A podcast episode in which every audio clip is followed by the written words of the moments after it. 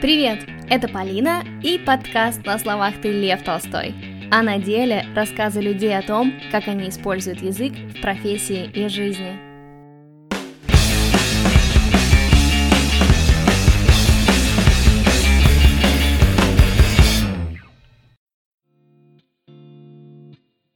Привет!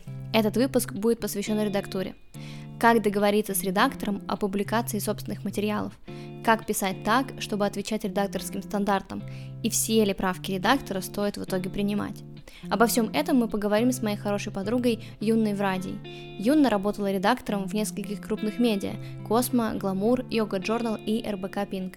Она основала свое агентство по копирайтингу и маркетингу «Библиотека» и с недавнего времени начала проводить тренинги для компаний, чтобы снизить стресс и повысить продуктивность сотрудников – если вам понравился выпуск, расскажите о нем в соцсетях или поставьте звездочки в приложении Apple для подкастов.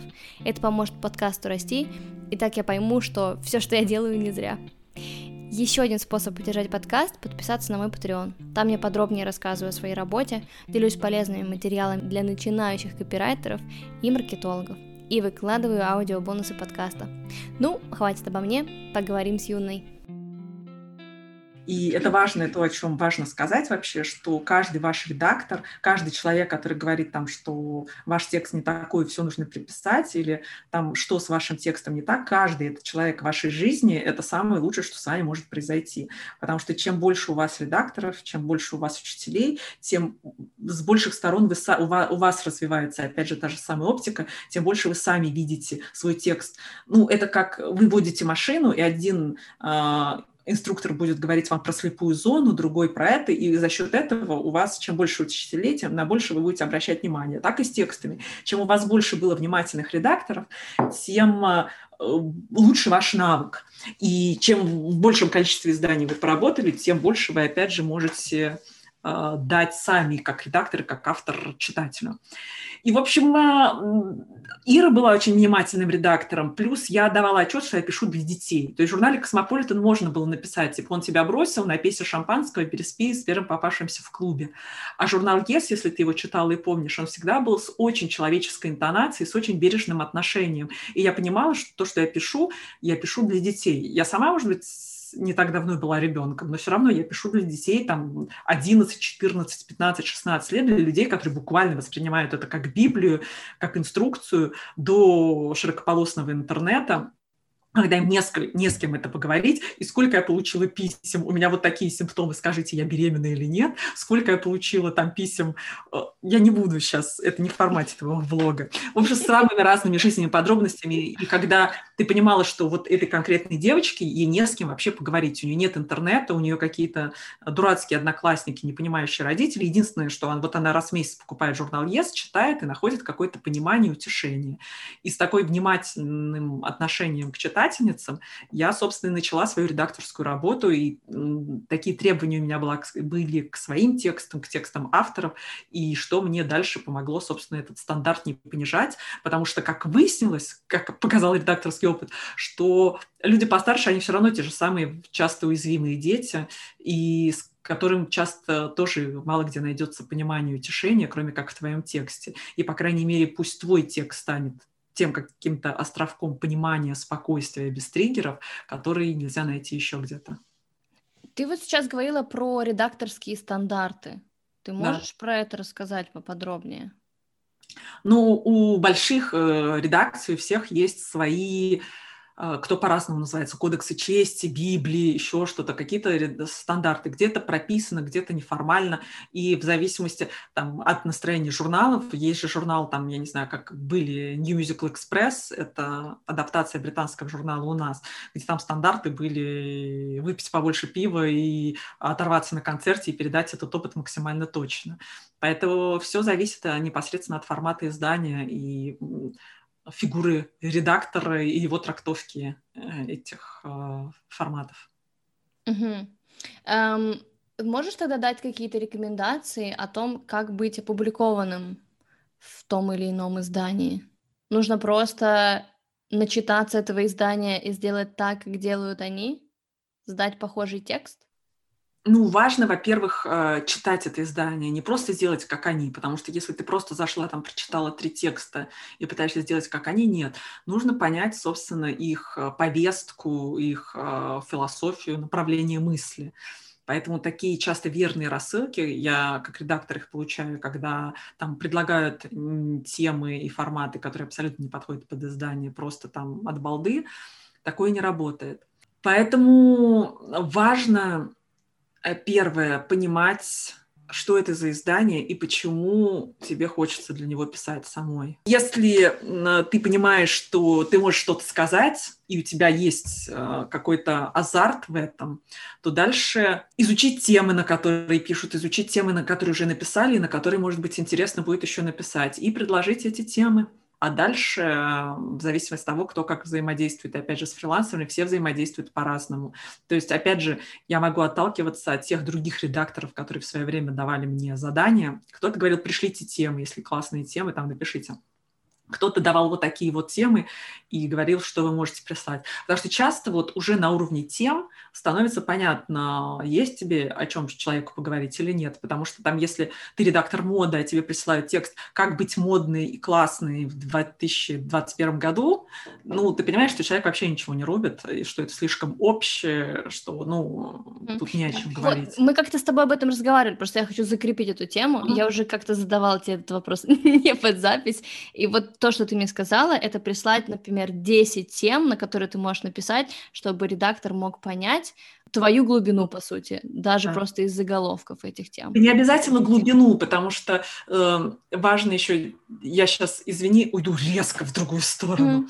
А, Важно в тексте не рассказывать, кто ты такой, какой ты глубокий, и текст это вообще не о тебе, а тебе там не, твоя ну, уютная ну, фейсбучка, в Инстаграме, когда и не, дело не в глубине, дело в том, что э, подойдет этот текст этому изданию, или не подойдет. И в зависимости от того, какой направленности это издание, если это издание, которое там в первую очередь хочет трафика, большинство изданий почти без исключения хочет больше трафика, то что интересно людям? Если это издание с какой-то социальной значимостью или благотворительный проект, то а, какие проблемы там важно осветить и до каких вопросов достучаться, какие приемы ты можешь использовать, чтобы рассказать, там, вот есть проблема, я не знаю, бездомных кошечек, поехать репортаж написать о том, вот как умирают кошки на стройках, а, их подкармливают, а потом застраиваются дома, их убивают, и что там с ними условно происходит. И, соответственно, что ты можешь дать изданию? Э, твои фигуры, твои глубины интеллекта и всего, э, в принципе, быть не должно. То есть такие игры есть там в каких-то светских изданиях, когда фигура светского хроникера или модного редактора, она определяет там престиж издания, э, уровень общения с рекламодателями, все. Но в любом случае, если у вас это так называемые холодные обзвон или холодное письмо, когда вы пишете человеку, которого вы не знаете, и просто хотите сотрудничать на уровне текста, то вы должны заинтересовать именно, что вы можете ему дать попробовать навык такой писать бесплатно, потому что на самом деле, если вы только начинаете писать, писать бесплатно не имеет смысла. Да не получится просто э, работать над текстом сырым, э, с, даже с опытным автором может занимать очень много времени, потому что вы обсуждаете план, вы обсуждаете подачу, вы обсуждаете экспертов, потом ты это все редактируешь. Это с опытным автором. Например, мы с моим автором обсуждали там 30 э, декабря под Новый год из последних сил уже не живы, мы обсуждали вот триатлон ставить или нет, и мы спорили, потому что автор, а, моя прекрасная, суперопытная редактор-подруга, считала, что триатлон классно ставить, потому что сейчас им действительно можно заниматься. А мне казалось, что триатлон, э, напомню, это когда ты бежишь на лыжах, а потом стреляешь. Что это очень странно и не в формате нашего издания. И мы вот очень долго это обсуждали. При том, что мы, мы хорошие подруги, мы обе опытных редактор, нам даже в этом случае были сложные моменты. Что уж говорить, когда приходит человек абсолютно без опыта или с минимальным опытом, ну то есть э, работа с текстом для э, редактора будет очень большой. И желание сотрудничать может не быть, потому что есть вот куча опытных редакторов. Нужно отдавать отчет, что рынок копирайта перегрет. Ну, то есть писать может, э, по убеждению э, самих же авторов, примерно любой. И есть очень много опытных авторов, которые там э, пишут постоянно и хорошо, и ты можешь заказать текст у них. Нужно объяснить, почему редактор должен сотрудничать именно с тобой, при том, что тебе нужно заплатить такой же гонорар, но на работу с тобой уйдет гораздо больше mm-hmm. времени и сил. Когда заговорили о заголовках, я просто подумала, да. что это реально офигенная тема. Если каждый автор должен понимать и чувствовать, да, для какого издания он пишет, он может просто взять несколько изданий и взять пять тем, и по-разному mm-hmm. эти темы подать для всех этих изданий. Не, не отправлять никакие письма, а именно, знаешь, просто понять, чем эти издания различаются, и понять, mm-hmm. в каком ключе он может подать все эти пять тем для каждого издания. Здесь я вспоминаю свое а, собеседование в качестве редактора журнала Esquire, который я не прошла. А, там на тот момент был редактором Филипп Бахтин, и он донес до меня очень классную мысль а, в качестве как раз главного редактора и меня потенциальный редактор, что журнал может писать вообще о чем угодно. Вот а, о чем угодно. И Esquire, собственно, этот трюк прекрасно проворачивал, когда они писали там мнение билетерш о фильме а, uh-huh, или что-то. Uh-huh. Журнал может писать о чем угодно, важна точка зрения, важно угол, под которым ты на это смотришь. И как раз такие издания, то есть э, меду, сейчас «Медуза» этим славится, что они реально буквально могут написать о чем угодно, от там половых извращений людей, которым нужно а, ампутированные конечности собственные э, для факта сексуального возбуждения. Они могут написать большой развернутый научный текст на эту тему, до каких-то там а, мемов про котиков журнал Афиши этим славилась, когда они, опять же, были достаточно, с одной стороны, снобскими, а с другой стороны, могли сделать номер о русской поп-музыке, и там э, несколько разворотов с блестящими стрелками и всеми остальными э, сливками и другими группами. Вот. Поэтому я бы скорее смотрела на, больше на tone of voice, на интонацию, uh-huh. на голос, потому что э, обращать внимание на ты или на вы общаются с читателем. Опять же, какой тип мышления у читателей, потому что если тип мышления эмоци... э, мистический, мифологический, что э, характерно для широкой аудитории с скажем так, не с очень высококритическим мышлением. Можно писать текст, что вот э, ученые сказали, что мытье рук понижает риск заболеть коронавирусом. А если ты понимаешь, что это какое-то э, читают люди с рациональным мышлением, с практичным мышлением, то ты должен, должна сказать, ученые такого-то университета в исследовании такого-то числа показали, что в э, выборной группе там из тысяч человек 782 человека, которые мыли руки, там в ближайшие 10 дней показали с таким-то, а, такие-то показатели по заболеваемости. Вот. И потому что а, если ты к людям с мифическим, мифологическим мышлением будешь лезть с этими цифрами, они скажут, нафига мне это вообще читать и закроют. А если ты будешь людям с рациональным мышлением говорить, что мойте руки, потому что какие-то абстрактные парни так сказали, они подумают, почему, какого черта вообще. Вот, поэтому очень важно понимать, интонацию, для кого вы пишете, каким языком. И важно, чтобы текст был на первом месте, как в любой работе, убирать себя из этого всего. Потому что если это не ваш дневник, если это не ваша книга а, о том, какой вы прекрасный человек, то работа это прежде всего это текст. Вы должны думать о тексте, вы должны думать о читателе, он не должен, вот э, ошибка очень многих э, начинающих авторов, что они хотят показать, что они знают слово там экзистенциальный и фрустрированный, и они используют все эти обороты. Но если это можно сказать э, более простыми словами, вы всегда должны использовать простые слова. Опять же, если это научная литература, околонаучный текст, то вам нужны именно слово экзистенциальный и фрустрированный, потому что это точно опишет, что вам нужно. Но если это обычный простой э, текст для широкого круга людей, вы должны выбирать максимально простые слова, чтобы э, объяснять человеку, что вы хотите сказать, а не показывать свой уровень эрудированности.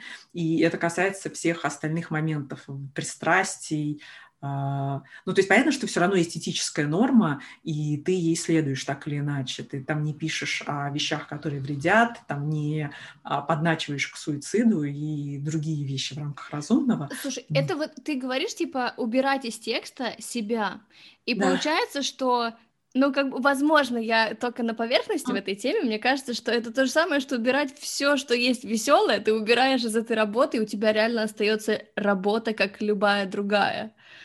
Вот, то есть, например, если я пишу... Да, и ты становишься взрослым в этот момент. О, нет! Ну, то есть, и, например, я себе представляю, да, если мне хочется про что-нибудь написать, э, юмор — это то, что я могу, то, что мне хочется куда-то, ну, знаешь, в мир отпускать. И это то, что это мне вопрос... точно не хочется отпускать как бы в тексте. И это вопрос жанра, о чем ты рассказываешь. Если ты модный обозреватель, если ты автор колонки, если ты автор блога, если ты музыкальный редактор, безусловно, ты никуда не уйдешь от своих вкусов, чувства юмора и пристрастий. То есть, когда ты пишешь о музыкальном альбоме, безусловно, ты напишешь объективные вещи, а, кем он когда выпущен, какие там музыкальные стили, оценки критиков, но там все равно будет очень много тебя, и это нормально. Но если мы говорим о текстах а, достаточно, именно о журналистских текстах, если мы говорим если мы говорим о рубрике здоровья, например, я вот редактор рубрики здоровья, я не могу же писать текст там а, и, пожалуйста, не ешьте Мойте сладкого. руки перед и зад. Нет. Ужасно. Не, я, я не могу писать, а, не ешьте конфетки, а то у божечки будет диабетик, да, ну, то есть э, и вставлять какие-то эмоциональные там оценки, типа, не дай бог, или, или мне, конечно, стрёмно, но я закончу этот текст о инсульте там после 40 лет. Цель журналистского текста – это донести до читателя максимально точно повестку и представить несколько точек зрения, из которого то, их точки зрения не предусматривается. Ну, Точка смотри, зрения, ну... когда предусматривается мнение редак... Э, автора, называется колонка. Не, ну смотри, ну юмор, он же тоже может быть объективным, то есть мне же не обязательно шутить, ну, субъективно на этот счет какой-то, Это да? жанр репортаж. О чем мы говорим? Просто давай определимся с жанром. Мы говорим о журналистском тексте. Репортаж — это тоже, например, журналистский текст. И в репортаже, как в рецензии, как в колонке, там тоже может быть куча журналистского личного мнения, и за счет этого оживает текст, за счет харизмы, за счет этого всего. Это, ну, отдельные жанры, в их рамках все отлично. Но если речь идет, что вы пишете какой-то журналистский текст, а вы а, все-таки, как я продолжаю настаивать, доносите объективную информацию до читателей, должны сделать это удобно, да, может быть, шутками, но, опять же, нужно трезво себя оценивать. Когда вы там, я не знаю, взрослый состоявшийся человек, с, вас воспринимают непосредственно уже сразу как какую-то фигуру, вас узнают, узнают вашу подачу, узнают ваш текст, узнают вашу интонацию, то да, ваши шутки будут считываться, и как он, как он молодец вообще, это да, точно. Но если вы, э, нет у читателя никакого представления о том, кто вы, э, что вы, то все эти шутки и смехуёчки между э, серьезными фактами, они могут смотреться достаточно неуклюже и заискивающе. Ну, то есть, опять же, если у вас есть еженедельная колонка, если вы там уродили, урожденная Кэрри Брэдшоу или у вас свой блог, то читатели уже к вам привыкли, они знают вашу интонацию, ваш тон, ваши шутки. Но это все нарабатывается очень долго. А прежде, когда вы... Мы же говорим о ситуации, повторюсь, когда вы no-name, не знаете, кому вы пишете в редакцию и просите взять ваш текст. И вы должны понять, в чем ваше конкурентное преимущество. Первое – это что вы можете достать эксклюзив, а, который редакция достать не может. Это взять у кого-то интервью или не полениться поехать там на мусорку какую-то большую и опросить там всех жителей этой мусорки, опросить всех жителей. Вот одно из моих первых журналистских заданий в рамках российской газеты был случай, когда муж зарубил жену и ребенка, а, посложил их в духовку Юна. или что-то такое, улетел на самолете, и его развернули самолет в небе, его вернули, и мое творческое задание было, а я еще даже не училась на журфаке, и полгода назад училась в гимназии. Я поехала в этот спальный район, где они жили, и а, обхаживала соседей и спрашивала их мнение, каким был убиен, какими были там убиенные, а, как э, можете охарактеризовать преступника, и вот это все. Понятно, что люди, которые сидели в российской газете, там опять же, которые перевидали, там, ездили э, на куче вызовов, перевидали трупы, убийства и все что угодно, им лень было мотаться там в условные а, спальные районы, опрашивать соседей. И мое конкурентное преимущество, почему они мне отдавали этот материал, потому что мне было не лень, я понимала, что это моя возможность к публикации, и вот я ездила, и я написала репортаж, что вот в этих, что жила вот прекрасная семья, мама, папа, маленький ребенок, и вот как она выглядела со стороны. Я не поленилась, я это сделала, я добыла свою публикацию. И, соответственно, нужно примерно понимать, что вы можете редактору предложить в этих обстоятельствах. Сделать то, что там, на что у редакции нет времени, потому что очень часто там какой-то может не хватать рук на сбор каких-то данных. Или вы действительно готовы, чтобы редактор работал на вас, вы работали на редактора, готовы там работать за половину гонорара или без гонорара, пока ваши тексты не станут достаточно высокого качества, чтобы а, получать за них гонорар, как рядовые другие авторы редакции, или вы готовы, или у вас действительно какое-то супер видение, уникальный язык, и вы там а, сразу показываете это. Как вообще в жизни происходит? Очень простая схема. Тебе говорят, я хочу для вас что-то написать, письмо. Ты отвечаешь, да, пожалуйста, пришлите, пожалуйста, темы.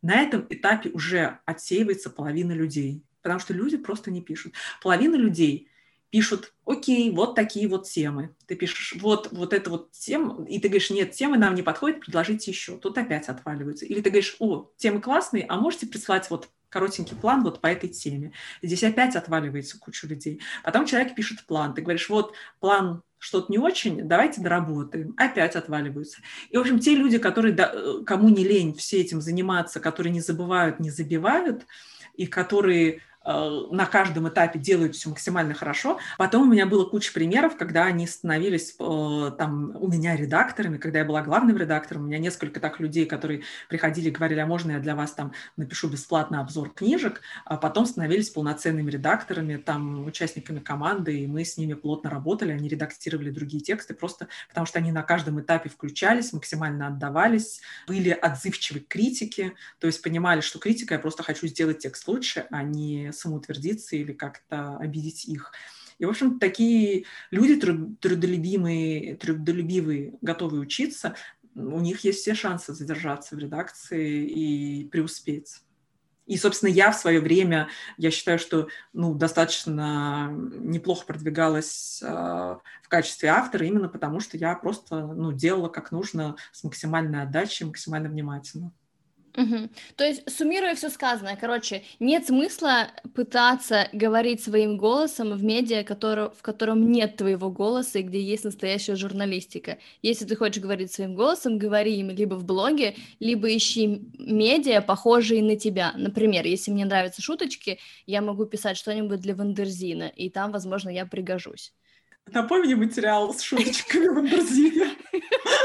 Но они все равно хотя бы какие-то... Шуточка, хотят запретить аборты, хи-хи-хи. Там есть куча текстов. Над трансгендерами издеваются. У них на сайте куча текстов, ну, не, не, не тяжелых. То есть то, о чем ты говоришь, тематика, это самые ну, это важные тексты, и они тяжелые, но у них дофига проходных текстов, и, разумеется, сразу я не начну писать непроходные тексты, а возьмусь за настоящую а журналистику. А, проходные ты имеешь в виду новости? Проходные я, наверное, имею в виду пять способов сделать что-нибудь. Ну, пять способов сделать. Ну, э, такие тексты, например, э, вот из авторов, с которыми я работала, одна из просто прекраснейших авторов, которые всегда миксуют подход и рациональному мышлению, и при этом очень человеческий, классный. Алиса Таежная, она кино, э, киношный обозреватель в первую очередь, она кинокритик, очень хороший тонкий человек, при этом она очень хорошо умеет разговаривать с людьми через текст, и у нее очень э, такие спокойные тексты с человеческой интонацией, которые могут объяснить сложные вещи, которые мы переживаем, эмоциональные, я говорю тексты о психологии, когда там есть оценочное суждение, безусловно, так или иначе, но оно заключается в том, что то, что вы переживаете, нормально, пожалейте себя, относитесь к себе внимательнее. Собственно, я теми же принципами руководствуюсь в своих текстах. И там есть в какой-то мере автор, да. Но опять же, в какой мере автор? С точки зрения там я, я вот делала всегда так – Или, но опять же, мне кажется, очень важно понимать э, формат, и есть форматы, в которых вас должно быть очень много, и это прекрасно. А если мы говорим о какой-то э, экспертной э, информационной повестке, то там должны представлены быть информацией в первую очередь, информация в виде экспертов, в виде людей с разными точками зрения. Окей, okay. uh, у меня такой вопрос. Uh, все ли правки редактора стоит принимать? Это, наверное, знаешь, такая моя небольшая боль, потому что у меня типа два редактора, да, сейчас вот на работе в социальных сетях, и иногда я понимаю, что правки идут по делу, а иногда я понимаю, что они субъективно пытаются исправить мой текст, потому что им кажется, что так, как скажут они, лучше. Но если поставить эти два текста рядом, они по сути одинаковые, просто один почему-то переделан из первого непонятно зачем. Есть ли смысл бороться за свой текст в таких ситуациях? Ну или вообще в каких стоит бороться, а в каких нет? Мне кажется, многое зависит от того, в каком, опять же, ты качестве и в каком ты статусе, потому что очень сложные ситуации бывают у меня, например, как уже у редактора с 17-летним, не побоюсь этого слова, опытом. А, иногда мне приходится работать э, с... У меня, кроме прочего, агентство по копирайту и маркетингу.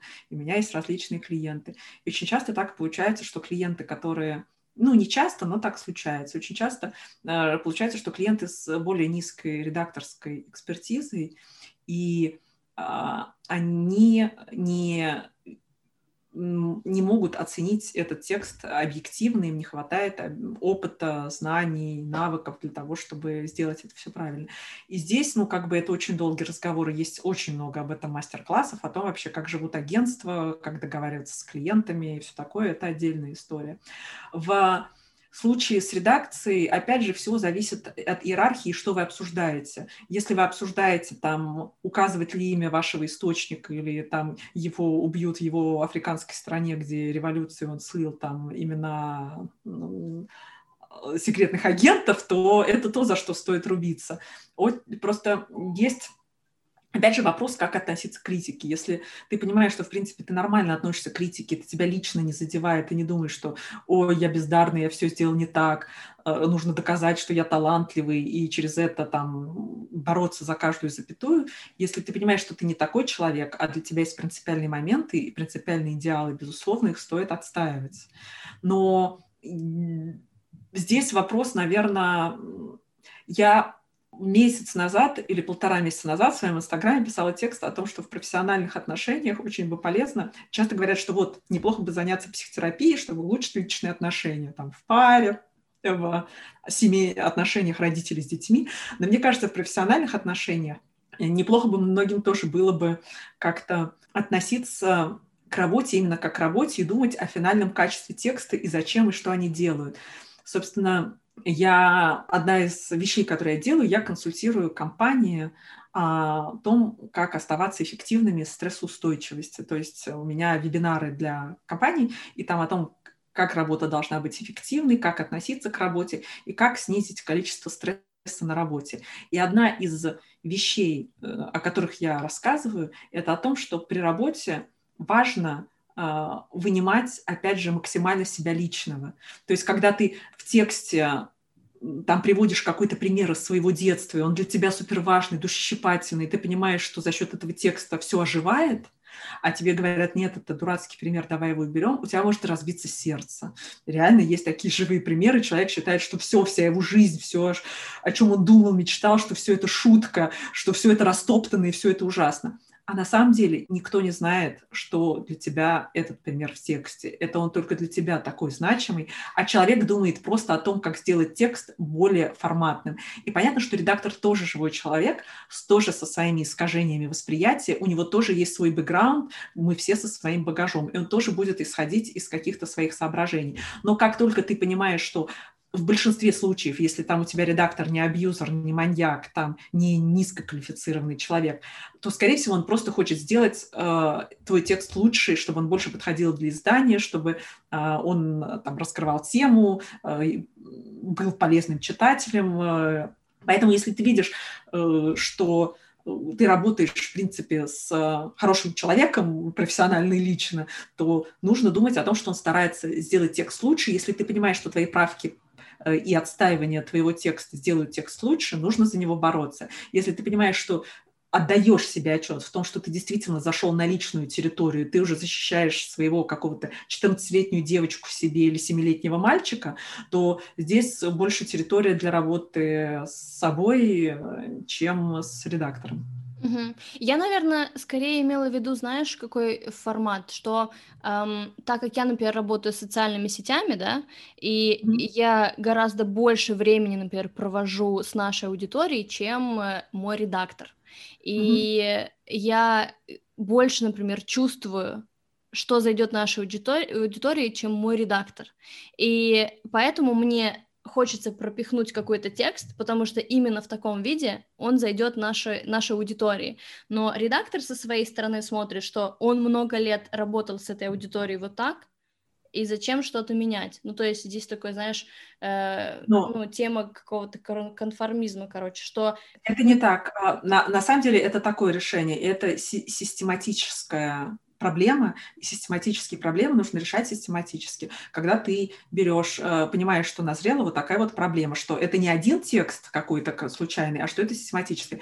Ты а, подходишь и собираешь данные по этой теме, собираешь презентацию, если нужно, или большой Google Doc с примерами, с объяснениями, и говоришь, есть один момент в работе, я хочу улучшить нашего качества работы. Не говорить, что вот у нас все плохо, ты меня достал, так работать нельзя, а, а я Э, мне кажется, что есть способ сделать нашу коммуникацию проще и сделать работу лучше. Давай попробуем рассмотреть, что я нашла, и привести примеры, аргументы.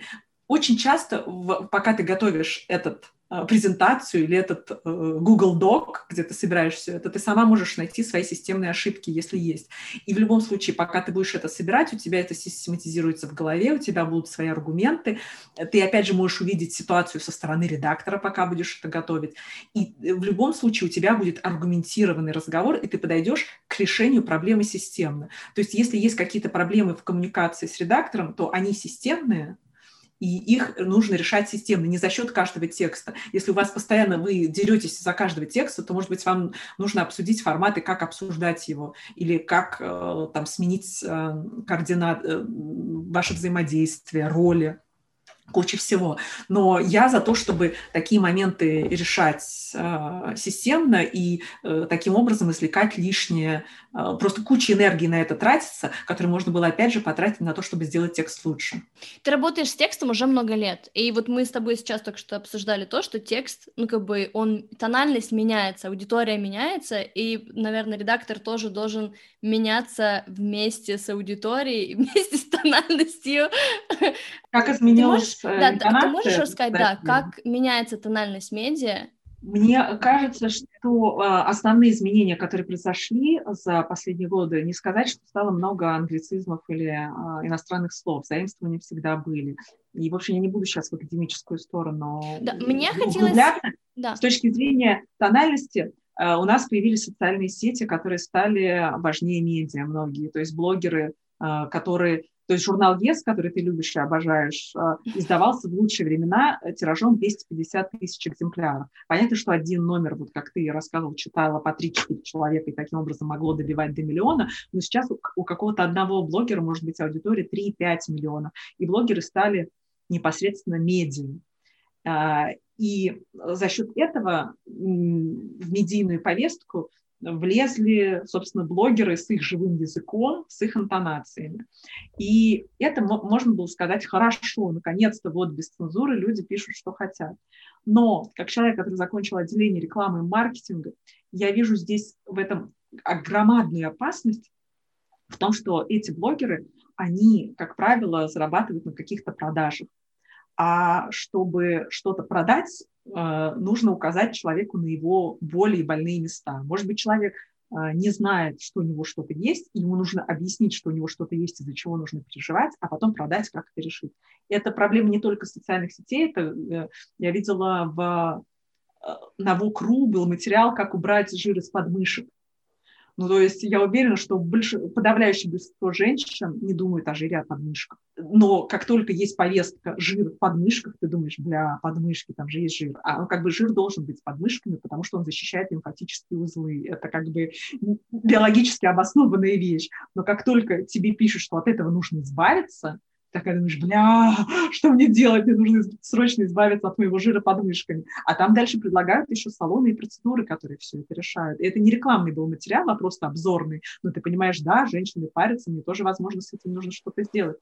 И точно так же блогеры, которые продают свои услуги там про похудей, стань богатой, а, выйди замуж, а, там, а, научись дышать маткой, они тоже создают очень часто некий фон тревожности, что вот там ты а, неуда- неухоженная неудачница, а, там ничего не делаешь, давай вот посмотри, какая классная, как я много зарабатываю, как глубоко дышит моя матка, давай вместе со мной мы с тобой э, купим мой курс, и у нас с тобой все получится. Вот, или у тебя все получится, вот только скорее переводи до такого-то числа ограниченное число участников.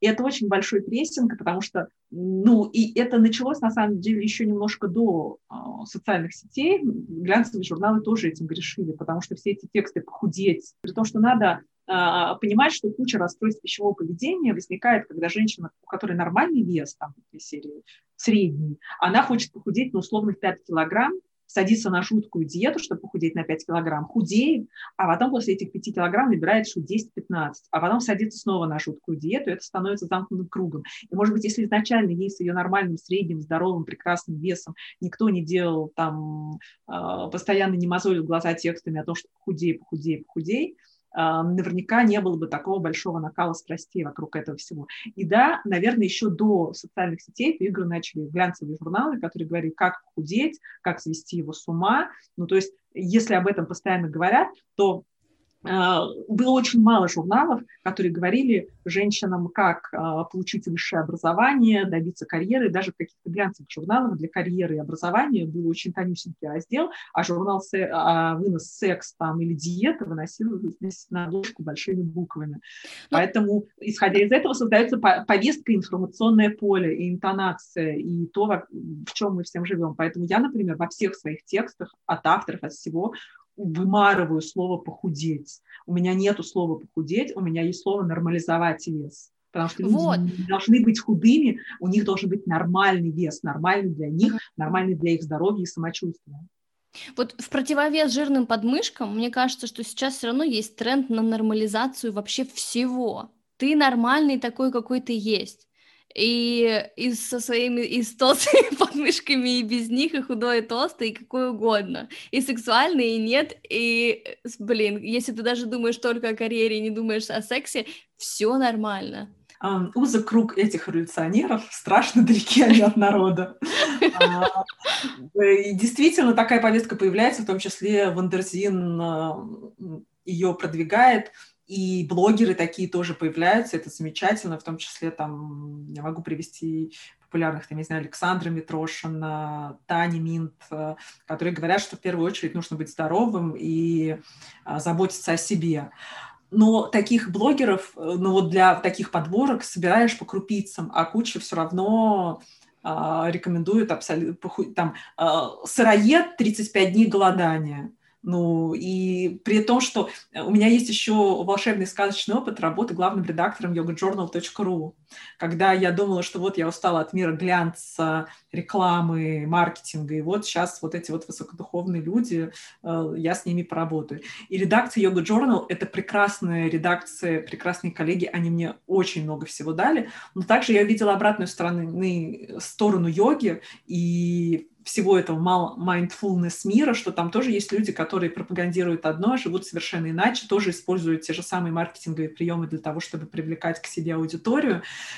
Поэтому вот как в а, последней книге Пелевина людям продают духовность. Собственно, я, например, занимаюсь медитациями и в том числе продаю курсы по медитации, но эти всегда медитации абсолютно без какой-либо духовной составляющей. Ну, рассказываю людям, как заниматься умственной гимнастикой, чтобы улучшить качество жизни. Я никогда не говорю, что ты от этого там, там я не знаю, похудеешь, разбогатеешь, выйдешь замуж или еще что-то. Я говорю, и да, они продаются не так хорошо, как если бы я все это обещала, но я говорю реально, что они дадут, а именно там вот подтвержденные научными исследованиями, можно улучшить то, все и другое. Там стать э, более собранными, снять, снизить стресс, э, улучшить качество жизни. Да, эти все вещи есть. И понятно, что куча людей хочет похудеть, а качество жизни улучшить. А что это? А еще для чего? Не. Вот, ну... да, получается, что ты не давишь на самую главную боль человека. И как да, это... потому что его все задавили этой да, грибучей да, болью. Да. Ты заходишь, ну то есть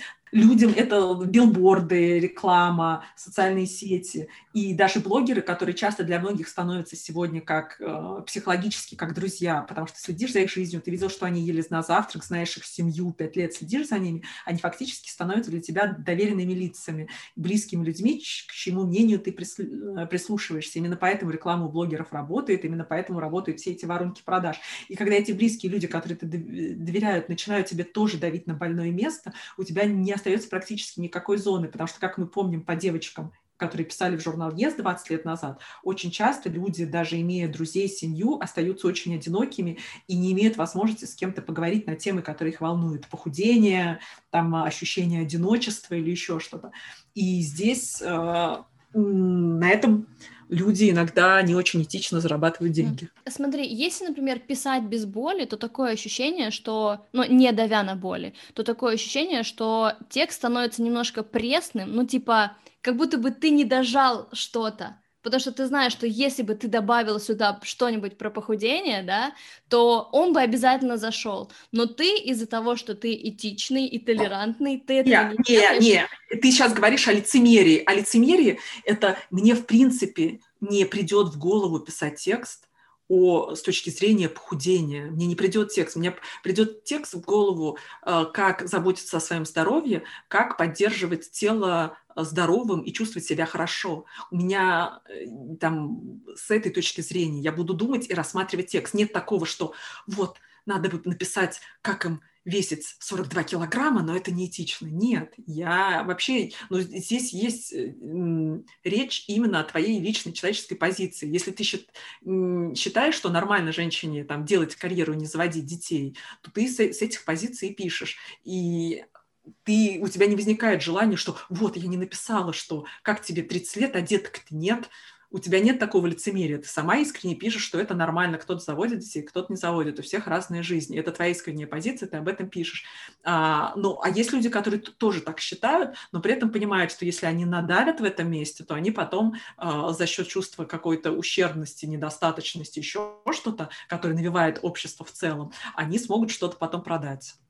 В общем, нужно оставаться честным перед собой, нужно развивать эмпатию. Вот для чего, опять же, литература – это возможность развить эмпатию, возможность сопереживать людям. Потому что если ты видишь своего читателя, как я видела там этих на встречах с читательницами, я видела, кто ко мне приходит. Когда ты видишь эти 14-летние глаза или видишь глаза там других взрослых уже людей потом, ты не можешь этим, ты думаешь, блин, кто я такая вообще, чтобы говорить им, что им делать со своим телом? Я, как человек, который там разбираюсь в каких-то вопросах, который есть возможность привлечь разных экспертов, я могу сказать о тех знаниях, которые у меня есть, поделиться мнениями тех экспертов, которые я знаю, и помочь им, может быть, в этом. Но кто я такая, чтобы им что-то указывать?